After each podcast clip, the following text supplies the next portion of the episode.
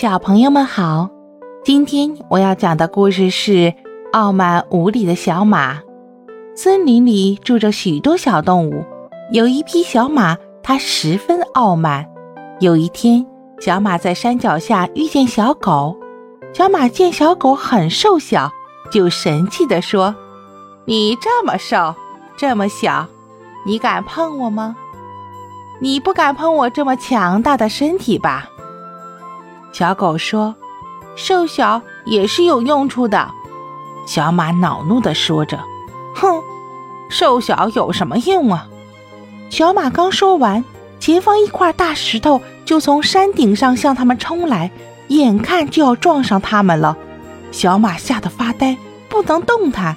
在这个危急时刻，小狗用尽全身力气把小马推开了，然后又机灵地跳开。逃过了大石头的碾压，角马走到小狗身旁，红着脸羞愧地说：“对不起，我不应该嘲笑你，我也不应该说你瘦小没有用。我这么对你，你还这样帮我，太感谢你了。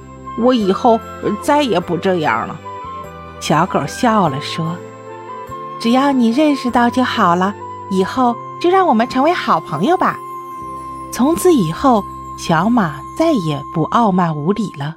这个故事告诉我们，瞧不起别人的人也会被别人瞧不起。所以，小朋友们，我们做人不能太傲慢、太自以为是哦。